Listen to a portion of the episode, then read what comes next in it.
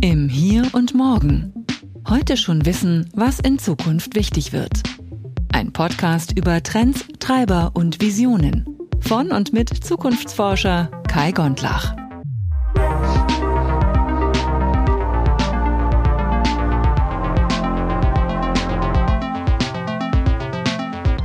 Willkommen zurück im Hier und Morgen bei der Sonderserie Arbeitswelt und KI 2030. In dieser Episode habe ich gesprochen mit Patricia Jahres. Sie ist Rechtsanwältin bei CMS und hat auch einen Beitrag geschrieben in unserem Band namens Der Einsatz von KI-basierter Sprachanalyse im Bewerbungsverfahren. Also ein ganz aktuelles Thema für viele Unternehmen, die sich Gedanken machen, wie können wir eigentlich mit KI unser Personalrecruitment ein bisschen besser machen, möglicherweise auch diskriminierungsfreier, aber natürlich muss man dabei auch ein paar Dinge bedenken. Dazu habe ich sie ein bisschen ausgequetscht und gefragt, was macht man eigentlich so als Fachanwältin für Arbeitsrecht und was steht eigentlich im Beitrag. Also, ich wünsche viel Spaß und gute Unterhaltung. Herzlich willkommen im Hier und Morgen. Heute zu Gast ist bei mir Patricia Jahres. Auch sie hat einen ganz tollen Beitrag geschrieben für unseren Band Arbeitswelt und KI 2030 und zwar im Kapitel über rechtliche Aspekte von KI und ich bin wahnsinnig gespannt, mehr darüber zu erfahren, auch insbesondere Otto und Patricia. Und insofern würde ich sagen, Bühne frei. Liebe Patricia, stell dich doch gerne mal vor für alle, die dich jetzt vielleicht noch nicht kennen. Ja, hallo Kai. Ganz herzlichen Dank erstmal für die Einladung zu diesem Podcast. Also ich freue mich wirklich sehr, hier mitmachen zu dürfen und dass ich natürlich auch bei dem Buchprojekt mitgemacht habe. Das ist ein sehr, sehr spannendes und vor allem auch wichtiges Thema. Die Arbeitswelt betrifft uns ja alle. Und ja, umso wichtiger finde ich es, dass man sich eben diesem Thema aus einem größeren Blickwinkel äh, nähert. Und ich war von Anfang an begeistert, mit dir als Zukunftsforscher gemeinsam mit äh, meiner Kollegin Inka und so vielen unterschiedlichen Autorinnen und Autoren aus verschiedenen Disziplinen das Thema KI und Arbeitswelt zu beleuchten. Ja, wer bin ich? Du hast mich ja schon vorgestellt. Mein Name ist Patricia Jahres. Ich arbeite seit fast zehn Jahren bei der Kanzlei CMS und ja, ich habe zwischendurch mal ein mehrmonatiges Secondment in einem US-amerikanischen Unternehmen gemacht. Das war in 2019, was natürlich mhm. eine sehr, sehr ja, spannende und bereichernde Erfahrung war und natürlich auch meinen Blickwinkel erweitert hat. Ich habe in Freiburg und Köln studiert und hatte meinen Berufseinstieg in der Rechtsabteilung eines Sport- und Medienunternehmens in Köln. Ja, was mache ich heute? Ich bin Fachanwältin für Arbeitsrecht. Ich bin eben auch spezialisiert auf das Arbeitsrecht und berate nationale und internationale Unternehmen. Schwerpunkte mhm. meiner Tätigkeit sind im Wesentlichen die ja, rechtliche und strategische Beratung bei größeren Projekten.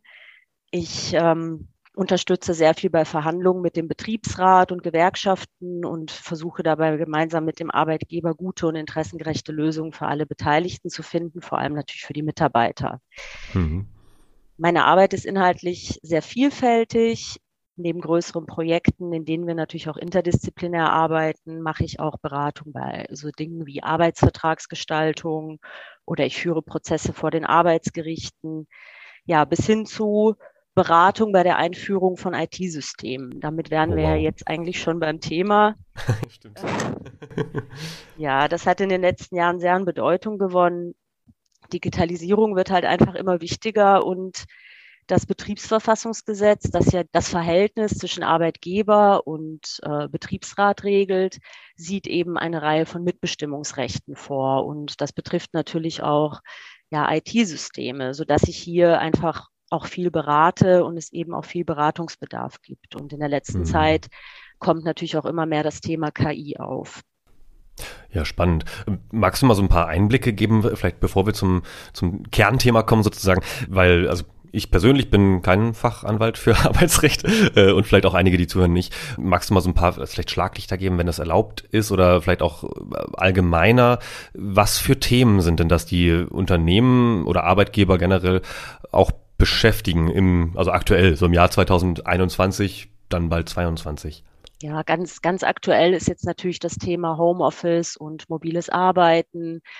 Das hat natürlich an, in der Pandemie jetzt eine besonders hohe Bedeutung gewonnen, weil Unternehmen dann natürlich kurzfristig die Mitarbeiter nach Hause schicken mhm. mussten und äh, zum einen natürlich dafür Regeln gefunden werden mussten, Gleichzeitig hat es aber dazu geführt, dass Arbeitgeber gesehen haben, dass das Arbeiten von zu Hause aus einfach funktioniert und äh, mhm. die Mitarbeiter das eben auch einfordern. Und ja, da ist man natürlich ganz nah am Puls der Zeit und äh, bekommt den Wandel der Zeit mit und äh, da entsteht einfach sehr viel Beratungsbedarf. Also das als Beispiel, ich, ja. wenn ich einmal im Homeoffice war, habe ich dann einen Rechtsanspruch auf Homeoffice? Darf mich der Arbeitgeber wieder zurückholen, wenn ich ein halbes Jahr von zu Hause aus gearbeitet habe, hm. solche Themen oder was ist mit Arbeitsschutzthemen, wenn ich von zu Hause aus arbeite oder wenn ich mobil arbeite.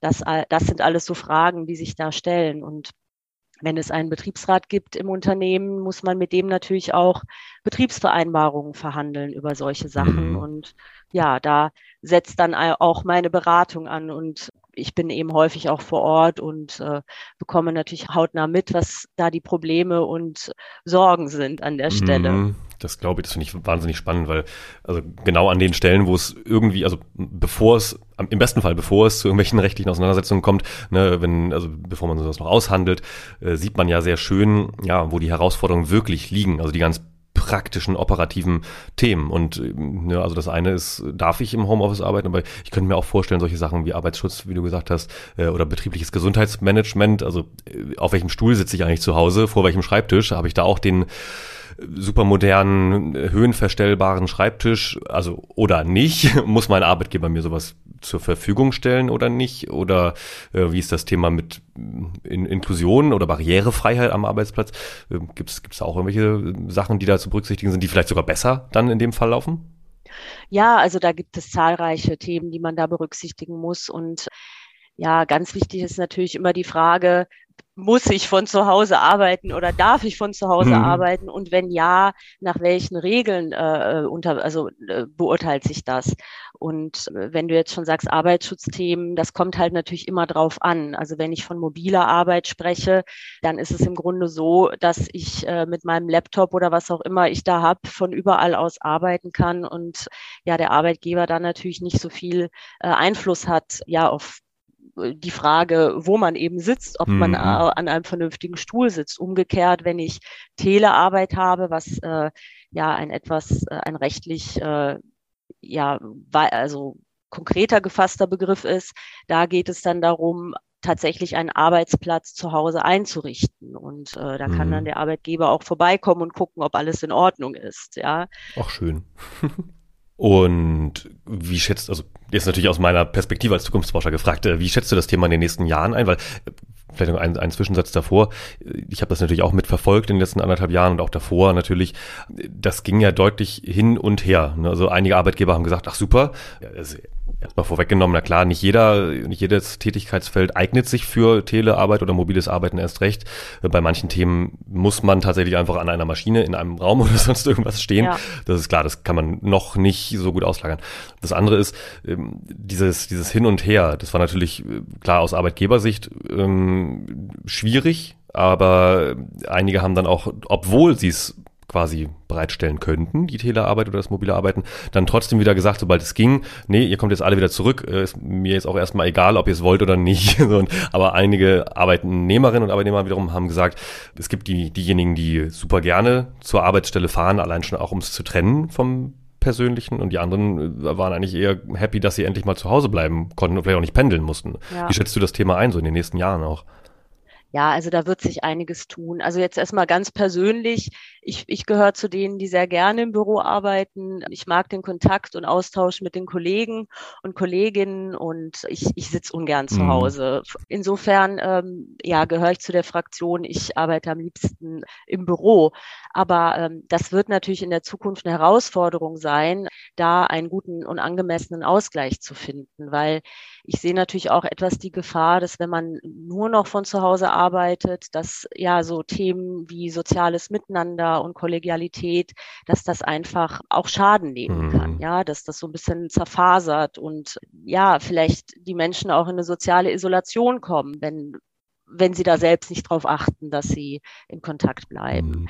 Und ich glaube, auch in diesem Spannungsfeld bewegen sich Arbeitgeber. Sie wollen natürlich einerseits, oder so bekomme ich das mit von meinen Mandanten, die wollen natürlich so gut es geht mobiles Arbeiten ermöglichen und gleichzeitig aber auch sicherstellen, dass die Arbeit gemacht wird, mhm. ganz klar, und dass weiterhin noch, noch ein, ja, ein soziales Miteinander möglich ist. Das ich im Übrigen auch sehr vermisse. Aber naja, das ist äh, das harte Los der Selbstständigen quasi. Ja, ähm, aber dafür gibt es ja Coworking Spaces, die allerdings auch tendenziell länger geschlossen hatten als Betriebe, ne, weil da weiß man natürlich noch ja. weniger, wer da zusammenkommt und das ist noch schwieriger zu tracken, äh, solange die Corona-Warn-App noch nicht vernünftig funktioniert hat. Naja, das war ein Thema von letztem Winter. Lass uns ähm, mal in, in die Gegenwart einziehen ähm, und vor allem auch die nahe Zukunft, äh, und zwar eurem, eurem Beitrag, den ihr geschrieben habt, nämlich mit dem Titel Der Einsatz von KI-basierter Sprachanalyse im Bewerbungsverfahren. Finde ich ein tolles Thema, weil das ist eins der polarisierenderen Themen, wenn man über KI spricht in Unternehmen. Was, was steckt dahinter und warum ist das so interessant? Ja, genau. Dieser Beitrag, den habe ich äh, zusammen mit meinem Co-Autor Tobias Vogt geschrieben.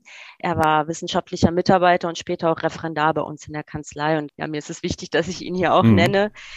Uns hat das Thema einfach sehr angesprochen, weil Arbeitgeber im Recruiting-Prozess eine Vielzahl von Auswahlentscheidungen treffen müssen und es sich eben abzeichnet, dass äh, die Unternehmen mehr und mehr sich dabei der Unterstützung von Algorithmen und KI-Systemen bedienen. Spracheinsatz oder diese äh, Sprachanalyse ist eben nur ein Beispiel. Mhm. Und ich würde einfach mal gern äh, grob skizzieren, worum es äh, bei diesem System geht, mhm. dem wir uns in dem Beitrag befasst haben. Also da geht es im erst, in erster Linie darum, bestimmte Persönlichkeitsmerkmale zu erkennen. Also mhm. beispielhaft Kreativität, Belastbarkeit, Kontaktfreude oder Durchsetzungsvermögen. Und diese Sprachanalysesysteme, die führen ein ja, digitales Interview und analysieren dann anhand verschiedener Merkmale psychologisch relevante Sprachmuster. Mhm. Es geht dabei weniger um den Inhalt, also nicht um das, was jemand sagt, sondern wie jemand etwas sagt. Also analysiert werden zum Beispiel Stimmführung und Tonlage oder eben auch linguistische Merkmale wie Wortwahl oder Satzbau. Mhm. Ja, und für mich als Juristin natürlich immer besonders interessant ist, wie das Ganze rechtlich zu bewerten ist. Also darf man das? Wie ist das mit Datenschutzrecht? Darf man solche Daten überhaupt erheben hm. und nutzen? Das ist das eine. Das andere ist, ist das nicht vielleicht diskriminierend? Also mhm. Also wie kann ich sicherstellen, dass Persönlichkeitsrechte auch gewahrt werden, dass, dass niemand benachteiligt wird wegen ja, Geschlecht oder Herkunft und solche Themen. Und KI-Systeme sind ja eben auch anfällig für Diskriminierung und Persönlichkeitsverletzung. Mm, und genau, und das hat uns da interessiert. Und ja, ich denke, wir haben da einfach versucht, einen Überblick zu geben, die Vor- und Nachteile, aber auch Handlungsmöglichkeiten aufzuzeigen, wie man das Ganze eben rechtssicher gestalten kann. Mm. Und ja, wenn ich schon mal zwei Punkte verraten darf, die da wichtig wären. Ähm, genau, also aus unserer Sicht darf KI im Personalbereich einfach nie dazu führen, dass so eine komplette Persönlichkeitsdurchleuchtung stattfindet. Ja, spannend ist natürlich immer, wo solche Grenzen zu, mhm. zu ziehen sind, aber letztlich als Faustformel, man darf sich nur beschränken auf Merkmale, die für diese konkrete Stelle dann auch relevant mhm. sind. Also als Beispiel, ich darf nicht nach einer Schwangerschaft fragen. Das dürfte mhm. ich so oder so nicht. Dieses Fra also dieses Recht äh, gibt es sowieso nicht. Und insofern darf es natürlich auch nicht durch eine KI durch die Hintertür eingeführt mhm. werden.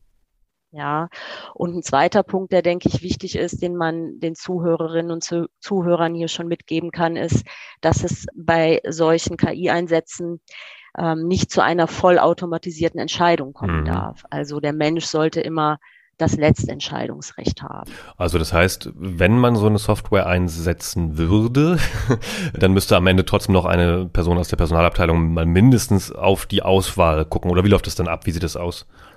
Ja, ganz genau. Also klar muss natürlich der Arbeitgeber zunächst mal ja durch geeignete technische und organisatorische Maßnahmen sicherstellen, dass Datenschutz eingehalten wird und Risiko von Fehlern minimiert, minimiert wird und solche Sachen. Und am Ende muss eben immer ein Mensch die letzte Entscheidung treffen. Ja, mhm. also KI darf nicht den Bewerber auswählen und äh, final darüber entscheiden, wer eingestellt mhm. wird oder wer überhaupt vorgeschlagen wird. Also das, das ist sozusagen ein wichtiges Kontrollinstrument. Mhm.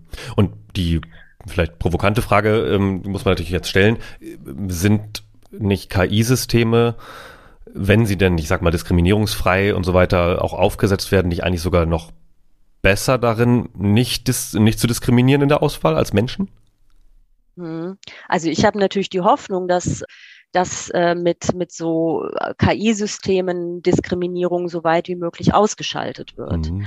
Aber da ist eben auch wichtig, dass die KI mit entsprechenden Daten gefüttert wird und auch überprüft wird, ob diese Daten äh, vernünftig ja ausgewertet und eingesetzt werden. Mhm. Also da gibt es ja Beispiele, ne, wenn ich an das Machine Learning denke und die KI lernt sozusagen aus, aus vergangenen Bewerbungen und leitet daraus ab, ob ein aktueller Bewerber geeignet ist. Ja, und äh, da gab es schon Fälle, wo ja in bestimmten Bereichen, wenn da zum Beispiel äh, Frauen häufiger vertreten sind, dass die KI dann davon ausgeht, dass eine Frau grundsätzlich ähm, erfolgreicher ist mhm. in dem mhm. Beruf, was ja zum Beispiel im Bereich der Krankenpflege der Fall wäre. Ja, das heißt, äh, daraus können sich dann Diskriminierungen mhm. ergeben, wenn dann nämlich die KI nur noch Frauen vorschlägt für die Bewerberauswahl, weil sie davon ausgeht, dass Frauen in der Vergangenheit schlicht erfolgreicher mhm. waren bei den Bewerbungen was aber daran liegt, dass es eben ein Beruf ist, der eher von Frauen besetzt wird. Oh. Ja, und nicht daran, dass Frauen geeigneter sind. Umgekehrte Beispiele gibt es da natürlich auch im Bereich von Führungskräften, in technischen Bereichen und mhm. so. Da würden ja, dann umgekehrt eher Männer bevorzugt werden. Das muss natürlich ausgeschaltet mhm. werden. Aber darin liegt ja auch das Potenzial von KI, dass man versuchen kann, möglichst Diskriminierung auszumerzen. Und ähm, ich finde das Thema auch sehr wichtig, weil Studien und Experimente ja zeigen, dass äh, es im Bereich der Personalauswahl noch viele Themen gibt, die man angehen muss. Also beispielhaft möchte ich da nennen, äh, dass Leute mit Migrationshintergrund eben häufiger scheitern mit ihren Bewerbungen. Mhm. Und ja, da ist auf jeden Fall Bedarf, dass das Ganze ja, diskriminierungsfreier zu gestalten. Hm. Wobei man dann natürlich nicht vergessen darf, dass, du hast es vorhin schon gesagt, dass die KI natürlich nur so gut sein kann, wie äh, der Arbeitgeber, der sie mit Daten füttert oder eben halt der Anbieter, der sie ja aufgesetzt hat und bestimmte Parameter natürlich vorgibt gibt, die im besten Fall natürlich diskriminierungsfrei sind. Was mich aber interessieren würde, ist, äh, weil ich kenne es immer nur aus der, äh, aus der Forscherbrille quasi, wie sieht denn das aus für einen Menschen, der sich jetzt bewirbt? Also sage ich mal, irgendein Arbeitgeber, wo ich mich bewerbe, der setzt sowas ein und wie sieht das dann für mich konkret aus? Also kriege ich dann eine E-Mail, wo drin steht, okay, jetzt kommt hier bald äh, Recruiter namens Mr. Robot oder, oder wie läuft das ab? Ja, also das kriegt man, äh, hoffe ich doch mit als Bewerber. Also gerade wenn ich eine digitale Sprachanalyse habe, dann wird das Interview ja auch digital geführt, so dass man das äh, eben weiß und vorher natürlich auch sagen könnte, nee, das möchte ich nicht mhm. mitmachen. Ja, das habe ich jetzt bislang noch nicht mitbekommen, dass man äh, das äh, sozusagen versteckt macht. Ähm, das wäre auch ganz schön krass. Das, ja. äh, das wäre aus meiner Sicht nicht, äh, nicht in Ordnung. Und dann müsste da quasi in den AGB irgendwo drin stehen, übrigens, äh, dieses Gespräch entweder führst du direkt nur mit einem digitalen Personaler quasi oder dieses Gespräch, was wir jetzt mit Menschen führen, wird mitgeschnitten und dann nochmal ausgewertet, damit ich dann ja im Voraus dann schon sehe, okay, diese Daten werden erhoben und potenziell daraufhin ausgewertet, ob ich äh, dieses und jenes Persönlichkeitsmerkmal habe. Das ist aber ja eigentlich auch ganz interessant. Also ich bin ja so ein Fan davon. Ich mag so gerne Persönlichkeitstests machen. Und ich, ich fände dann diese Auswertung mhm. auch wahnsinnig spannend, dass dann da drin steht, keine Ahnung, kreativ oder nicht so kreativ oder ja, so, oder? Ja. Ja, auf jeden Fall. Also das, das wird ja jetzt nicht nur bei, ähm, bei Bewerbungsverfahren bei neuen Kandidaten genutzt. Äh, solche Tests gibt es auch im laufenden Arbeitsleben, äh, wenn man sich zum Beispiel für bestimmte Führungspositionen qualifizieren will. Und klar, niemand kann dazu gezwungen werden. Das äh, läuft natürlich immer mit Zustimmung desjenigen. Mhm. Aber da gibt es äh, ja durchaus sehr langwierige Tests oder sehr, sehr spezifische Tests, um eben Führungspersönlichkeiten zu ähm, erkennen. Mhm. Und welche Arbeitgeber setzen sowas eigentlich schon ein? Also man liest immer mal so ein paar ja, First Mover, würde man sagen. Ja, also da gibt es, äh, da gibt es einige. Also ich habe das schon bei meinen Mandanten erlebt und äh, klar in der Presse kriegt man das auch mit. Also das ist äh, nicht, also das ist immer mehr im Kommen. Ich, ich denke, äh, dass da der Personalbereich sehr auf diese Themen setzt. Mhm. Und für wen ist das generell was? Also weil es gibt so ein paar Themen, wo man dann sagen könnte, hm, ja, okay, äh, ist jetzt vielleicht nicht gerade was für einen Mittelstand oder für, was weiß ich, die, die produzierende Industrie oder für den und den nicht. Oder was würdest du sagen, für wen wäre das eigentlich geeignet? Ich denke, dass das überall, in, also bei, in jedem Unternehmen geeignet ist, wo man einfach durch automatisierte Prozesse sich auch die Arbeit erleichtern mhm. möchte. Ja, das ist ja, also ich glaube, da muss man natürlich auch verschiedene Anwendungen trennen. Ne? Es gibt einfach zum einen dieses ja, diese KI, die halt schlicht arbeitserleichternd wirkt. Und das zweite ist, was, äh, was wir jetzt in dem, in dem Beitrag behandeln, eher spezifischer, dass man analysiert und Persönlichkeitsmerkmale ähm, versucht zu erkennen und daraus Rück, Rückschlüsse zu ziehen.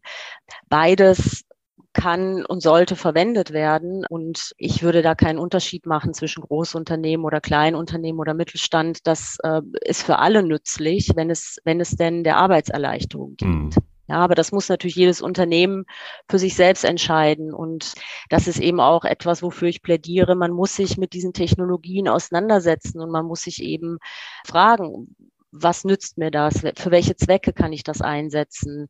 Hilft es mir oder, oder nicht? Aber das, das sind ganz individuelle Themen, hm. ja, die sich, die sich ein Unternehmen eben stellen muss. Äh, ja, genau. Und äh, auf der anderen Seite wird es natürlich nicht leichter, Fachpersonal zu finden oder Fachkräfte.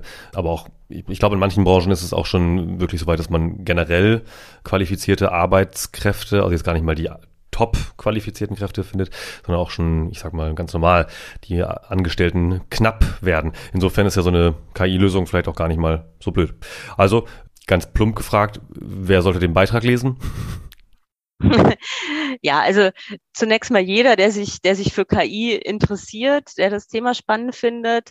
Aber insbesondere denke ich, dass das äh, ja, Führungskräfte im Personalbereich oder generell Arbeitgeber und Unternehmen interessieren sollte, was ich mit KI machen kann und äh, ja, wie ich das rechtssicher auch einsetzen kann zum ja, Nutzen des Unternehmens, aber natürlich auch zum Wohle der, der Mitarbeiter und äh, wie ich eben die Rechte der Mitarbeiter auch schützen kann. Okay, und natürlich der interessierte Arbeitnehmer, der sich informieren möchte, was denn schon möglich ist und worauf er vielleicht achten sollte, wenn er einmal in die Verlegenheit kommt, äh, so einem Verfahren unterzogen zu werden. Ja, auf jeden Fall.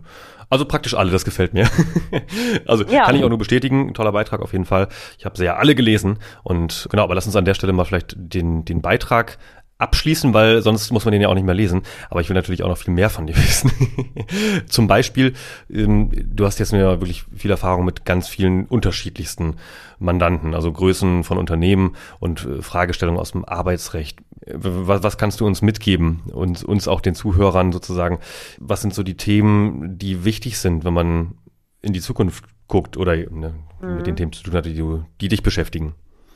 Ja, also was treibt mich besonders um? Ne? Das ist zum einen, was ist überhaupt KI? Mhm. Ja, wie weit sind wir denn schon in der Entwicklung? Und äh, ist das alles noch Science Fiction oder beherrscht KI womöglich schon unseren Alltag mhm. und auch den Arbeitsalltag, ohne dass wir das bewusst als KI wahrnehmen?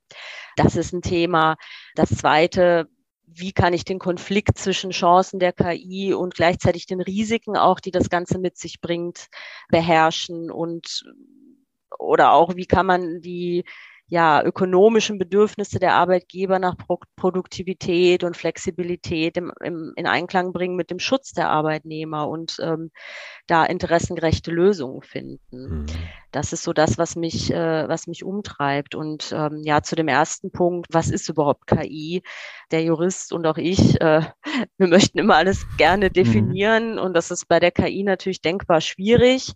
Das wirst du sicherlich am besten wissen, dass es da nach Sichtweise und Disziplin ganz unterschiedliche Definitionsversuche mhm. gibt. Und selbst der Begriff der Intelligenz ist ja nicht eindeutig geklärt.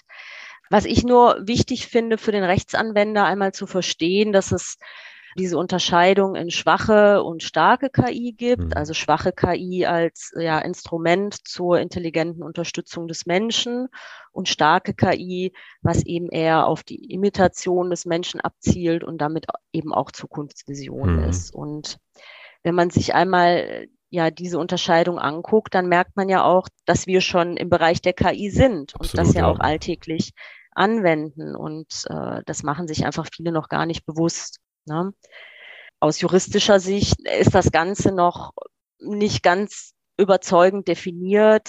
Die EU-Kommission, die hat da einen Verordnungsvorschlag gemacht, aber man muss sagen, auch dort wird die KI nicht definiert. Mhm. Sie wird indirekt definiert und die EU folgte einem sehr, sehr weiten Verständnis. Und äh, ja, das ist so ein risikobasierter Ansatz, wo zwischen verschiedenen Risikostufen differenziert wird und ähm, die Anwendung von KI mit hohem Risiko ist an sehr, sehr hohe Voraussetzungen geknüpft. Und da muss man eben aus juristischer Sicht sagen, da besteht noch Verbesserungsbedarf. Mhm. Ja, das ist zwar erst ein Vorschlag, aber es gibt da einige Kritikpunkte, weil das ist einfach viel zu weitgehend, was da reguliert werden soll und für Unternehmen kaum umsetzbar. Mhm. Zumal, wer definiert denn das Risiko? Also mir fällt als erstes ein, sowas ja. wie eine Steuerungssoftware für ein Kernkraftwerk. Das ist relativ einfach, dass das große Risiken birgt.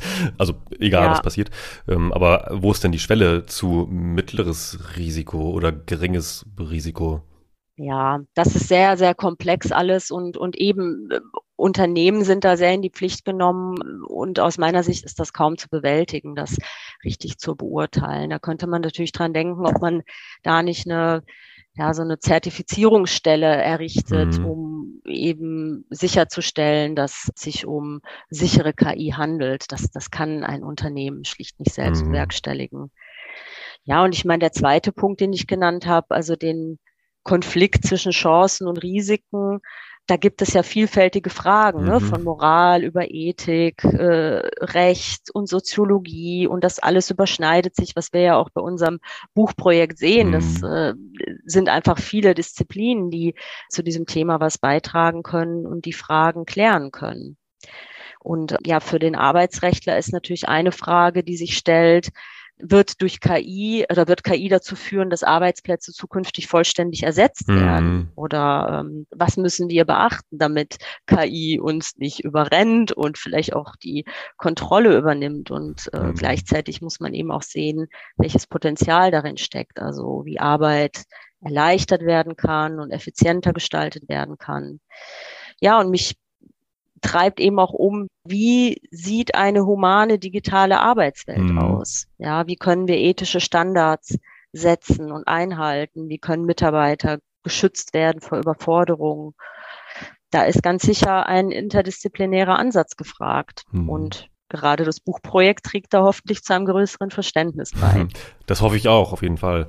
Ja, aber das, das sehe ich auch ganz genauso, weil das ist in dem einen Beitrag übrigens wird es auch angesprochen, äh, interdisziplinär, dass ähm, KI dieses Feld so dominiert wird von Science-Fiction-Vorstellungen auf der mhm. einen Seite, auf der anderen Seite aber dann irgendwann, also schon in den 50er, 60er Jahren, äh, sich entscheiden musste, gehe ich jetzt in die Kybernetik rein, was tendenziell ein systemtheoretischer Ansatz ist, oder in die Informatik. Und man hat sich irgendwie aus irgendwelchen Gründen äh, überall für die Informatik entschieden, was aber auch nicht nicht die Wahrheit ist. So, ne? Also, äh, weil wie mhm. du sagst, man braucht dann da doch auch die, die Anwendung aus allen Bereichen.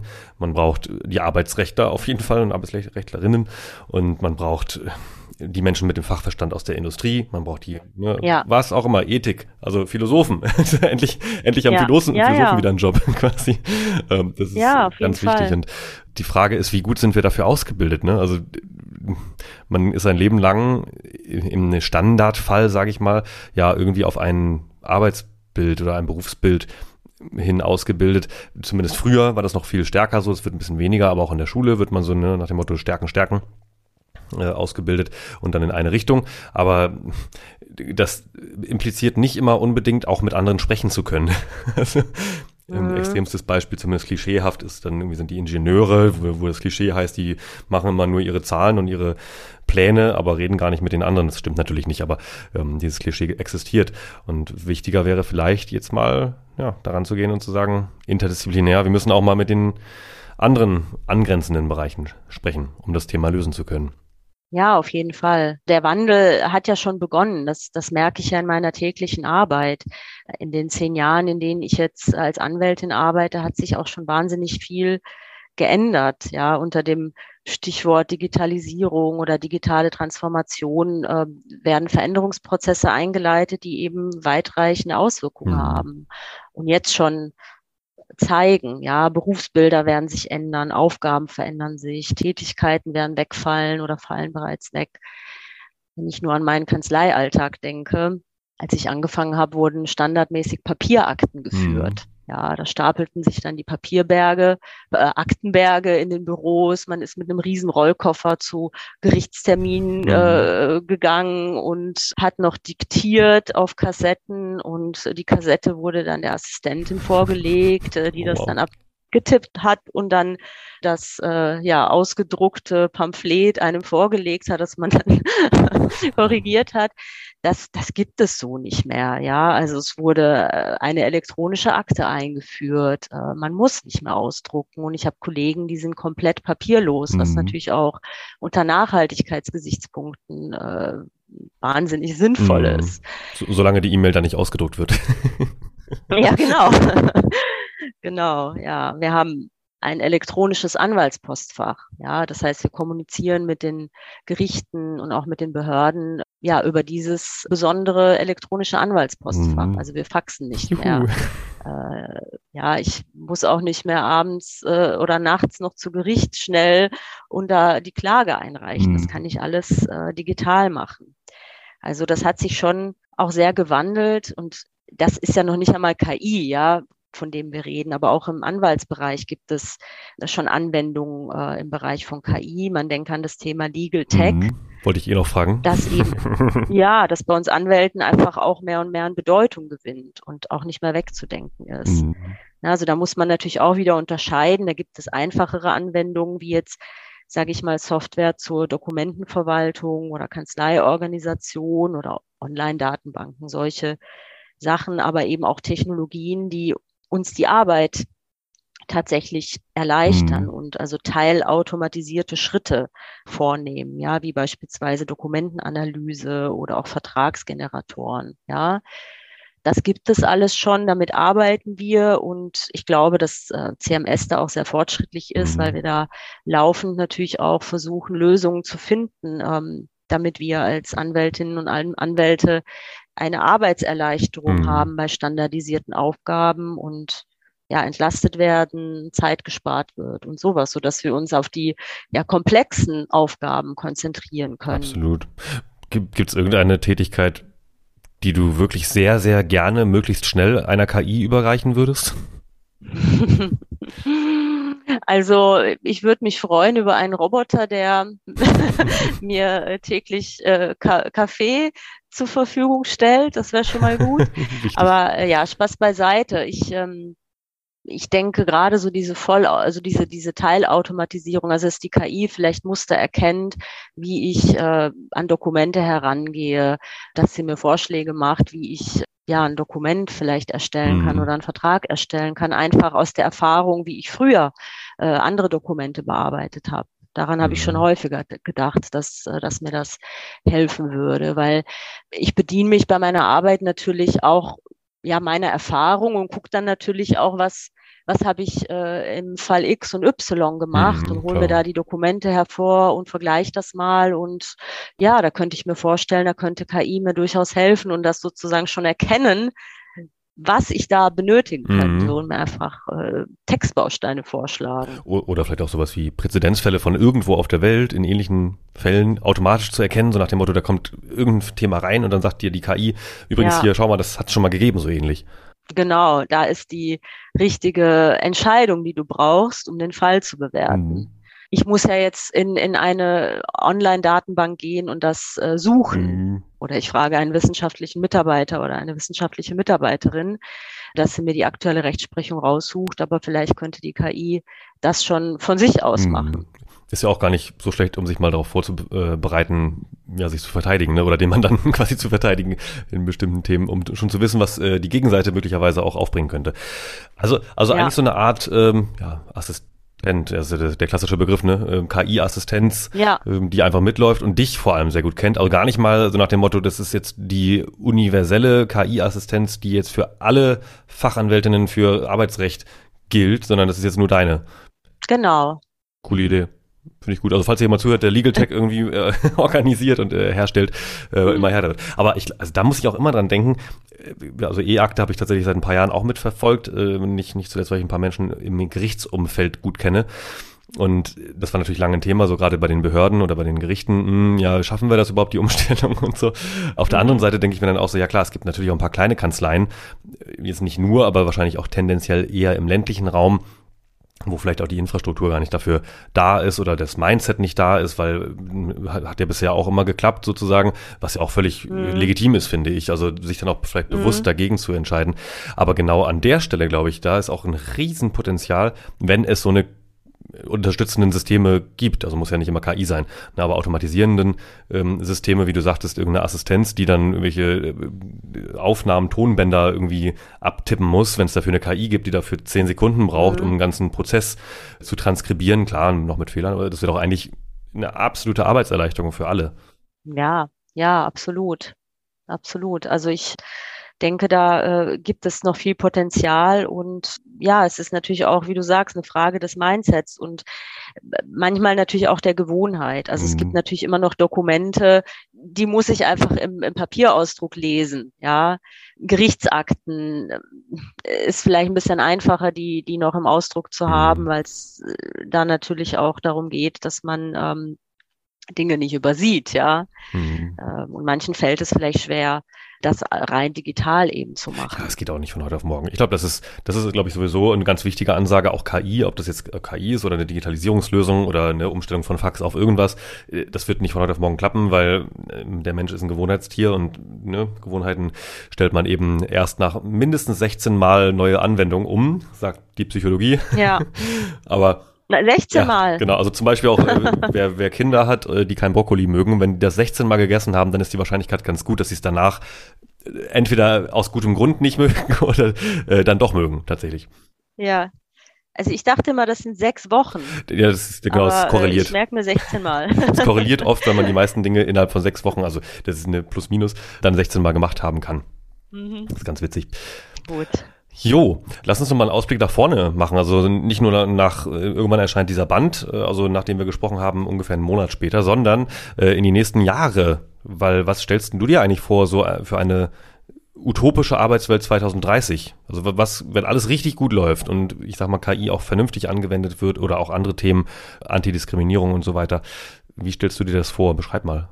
Ja, also ich äh, finde, man muss sich, muss sich da erstmal die Frage stellen, was, was für Grundbedingungen oder Grundvoraussetzungen muss ich schaffen, mhm. damit äh, ja das alles gut läuft. Und ich meine, dass ein wichtiger Punkt ist, dass man sich überhaupt mal mit der Frage befasst, wo der Einsatz von KI einen messbaren Mehrwert bringt. Dann die zweite wichtige Frage, die hatten wir vorhin ja schon angerissen, ist, was ist überhaupt ethisch vertretbar mhm. und wo braucht man vielleicht noch klare Regeln.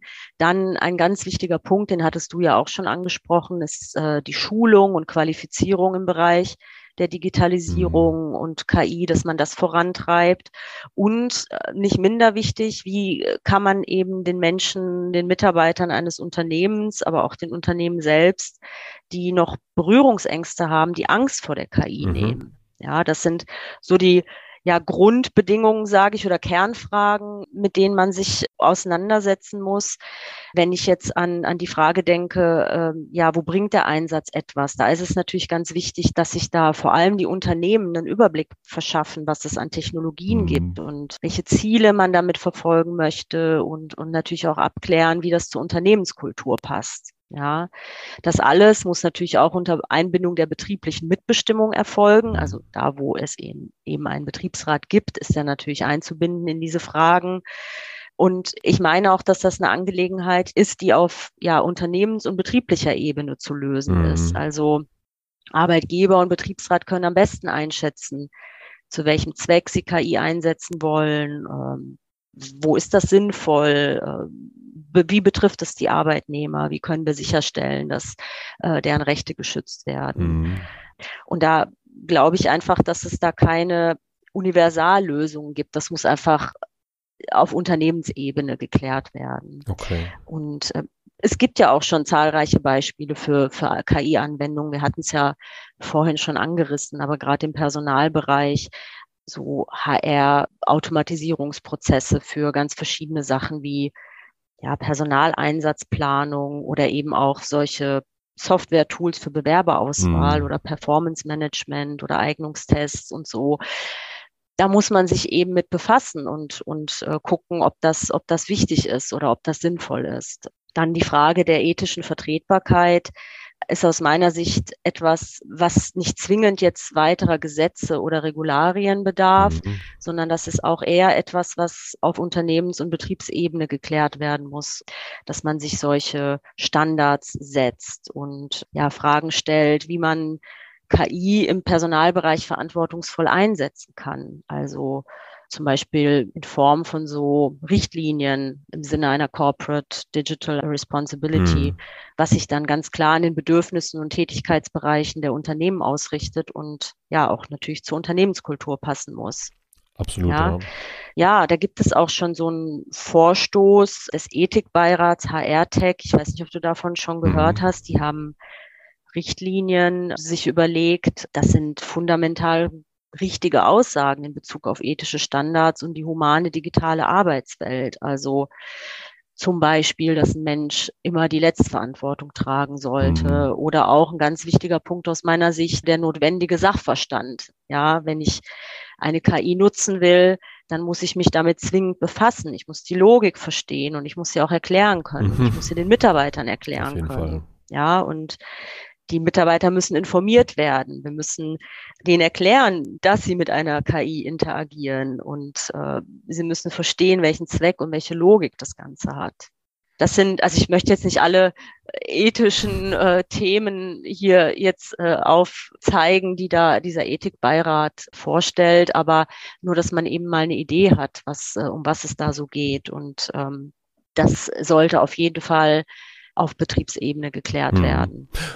Und wenn das erledigt ist, das waren jetzt die Bedingungen, ja. vielleicht auch für deinen Arbeitsalltag, wie stellst du dir das utopisch vor? Also jetzt den, den KI-Assistenten hatten wir schon, aber gibt es noch irgendwas anderes? Muss ja, auch nicht auf ja. KI bezogen sein. Also was, was wünschst du dir für deine Arbeitswelt in, in naja, gut, jetzt noch ein bisschen mehr als acht Jahren? Ja, ja, also wir hatten es ja schon davon, dass, dass es einen Wandel in der Berufswelt geben, also in den Berufsfeldern geben wird. Mhm. Ja, manche Berufe wird es nicht mehr geben. Dafür werden neue kommen. Und ähm, ich würde mir natürlich wünschen, dass die Arbeit insgesamt einfach sicherer wird für, für die Menschen, dass Effizienz und Arbeitserleichterung nicht dazu führt, dass ja, wir überhaupt keine Arbeit mehr mhm. haben, sondern dass stattdessen sinnvolle andere Tätigkeiten und Berufsfelder sich entwickeln. Und ich glaube, an der Stelle müssen wir einfach auch mehr in Qualifizierung investieren mhm. und eben dafür sorgen, dass die Menschen da auch ja die Zukunft mitgestalten können und eben auch Berufe erlernen können, um bei diesem digitalen Wandel mitzumachen und nicht abgehängt zu werden. Absolut, ja. ja.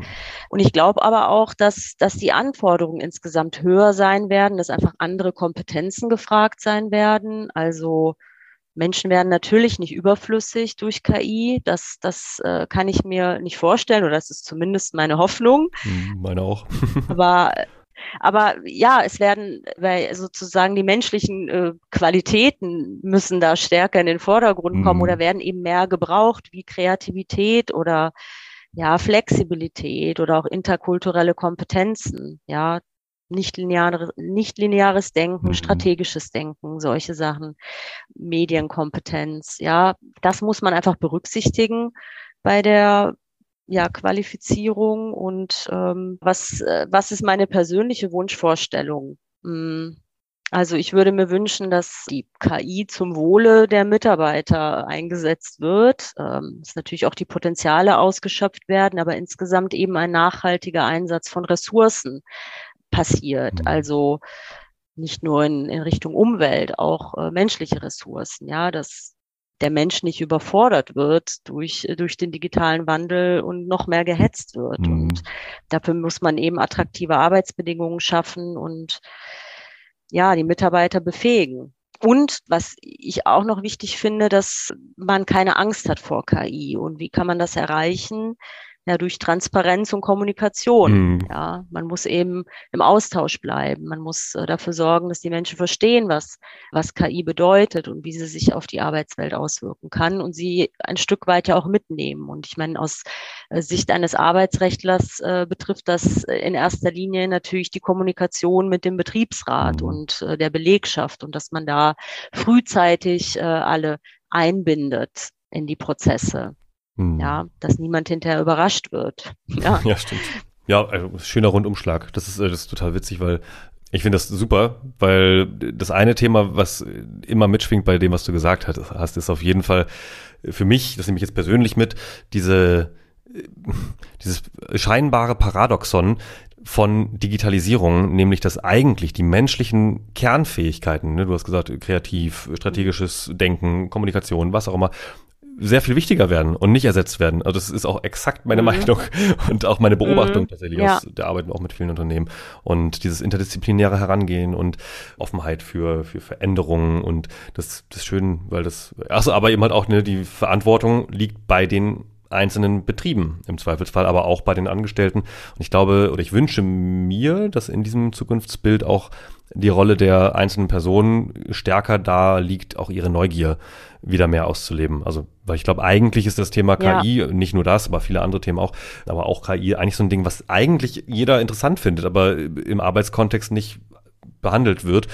Insofern auch hier der, die, die Unterstreichung deiner Aussage definitiv, dass genau, man sich ja. mit dem halt beschäftigen sollte und das auch gerne mal bei der nächsten Betriebsversammlung oder was auch immer einfach mal reinwerfen kann, weil es betrifft, glaube ich, wirklich genau, jedes Unternehmen ja, ein transparenter Umgang damit und ja, Kommunikation und Information, ganz wichtig. Die äh, Mitarbeiter mitnehmen und äh, ja auch aufzeigen, was, was gibt es hier eigentlich schon. Mhm. Ich glaube, dass, dass da einfach noch, ja, noch viel Bedarf ist. Absolut. Ich hoffe, wir können da einen kleinen Beitrag dazu leisten, den, den Bedarf ein bisschen zu befriedigen oder zu sättigen. Mal schauen. Das wäre schön, dass äh, wir da einen, ja, ein bisschen auch die Angst rausnehmen. Ne? Auch dazu gibt es ja einen Beitrag. Schön, aber ich glaube, für jetzt sind wir am Ende äh, dieser Episode zumindest angekommen. Ganz lieben Dank, liebe Patricia, dass du mit mir gesprochen hast, dass du einen tollen Beitrag geschrieben hast oder ihr zusammen, du mit Tobias. Wirklich toll. Ich finde das großartig. Ganz lieben Dank und vielen Dank auch für die Einblicke, auch die persönlichen Einschätzungen zu teilweise schwer zu greifenden Themen. Vielen, vielen Dank dir. Ja, sehr gerne. Es hat mich sehr gefreut, dass wir das Gespräch führen konnten und es war wirklich sehr interessant, dieses Thema auch mit dir nochmal zu besprechen im Nachgang zu diesem Beitrag. Und äh, ich hoffe natürlich, dass wir viele Leser finden und äh, dass das Buch gekauft wird und interessiert gelesen wird. Und äh, für die Zukunft wünsche ich mir einfach keine Angst vor der KI und äh, ja einfach mehr Kommunikation und gesellschaftlicher Dialog an der Stelle, um das weiter zu fördern und einfach die Potenziale zu nutzen und zu erkennen. Danke dir. Ciao. Tschüss. Das war Im Hier und Morgen von und mit Kai Gondlach. Du willst mehr über die Zukunft wissen? Dann folge unserem Podcast und besuche uns auf Instagram, Facebook, Twitter oder LinkedIn. Bis bald im Hier und Morgen.